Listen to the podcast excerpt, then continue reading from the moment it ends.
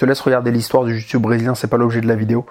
Euh, tu peux regarder sur internet, sur YouTube, il y, a, plein de reportages en français, en anglais, en portugais, etc. Moi, je veux vraiment rentrer dans le vif du sujet. Le jiu-jitsu brésilien, c'est un art martial. Qu'est-ce que ça m'apporte? Le jiu-jitsu brésilien, en fait, t'apprends des techniques, c'est-à-dire d'étranglement, de soumission, de clés articulaires, donc théoriquement, tu peux tuer ton adversaire. Donc quand tu tournes, comme on dit, tourner, c'est-à-dire s'entraîner avec, rouler. Quand tu, tournes avec ton adversaire euh, et que tu peux, euh, que tu le prends, par exemple, tu lui fais une clé de bras euh, et qu'il est obligé de taper pour te dire stop, théoriquement, tu peux lui casser le bras. C'est-à-dire que si tu n'as aucune conscience, tu continues le mouvement et tu lui casses le bras, lui il est bloqué, peut rien faire. Donc déjà, ça donne un respect vis-à-vis -vis de ton adversaire et une conscience de ta force. Donc ça, c'est très important les gens qui font des arts martiaux sont beaucoup moins agressifs que les gens qui n'en font pas. C'est peu eux qui vont chercher la merde dans les bars ou dans la rue en général. Bon.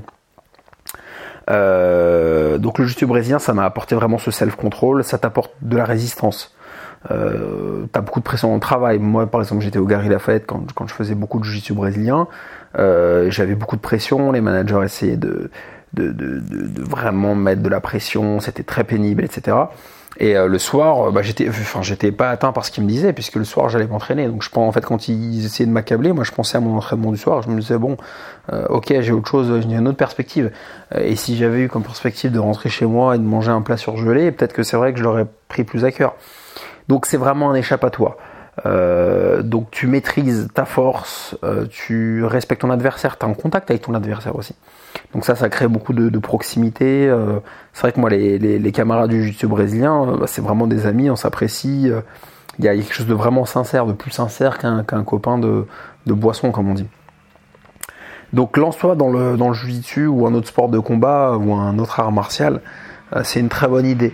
Moi, je te conseillerais vraiment le jiu-jitsu brésilien, un autre, euh, un autre art martial, parce que c'est, souvent assimilé au jeu d'échecs. En fait, il y a des combinaisons incroyables de, de, de prise, de, de soumission, d'étranglement, de position, de renversement.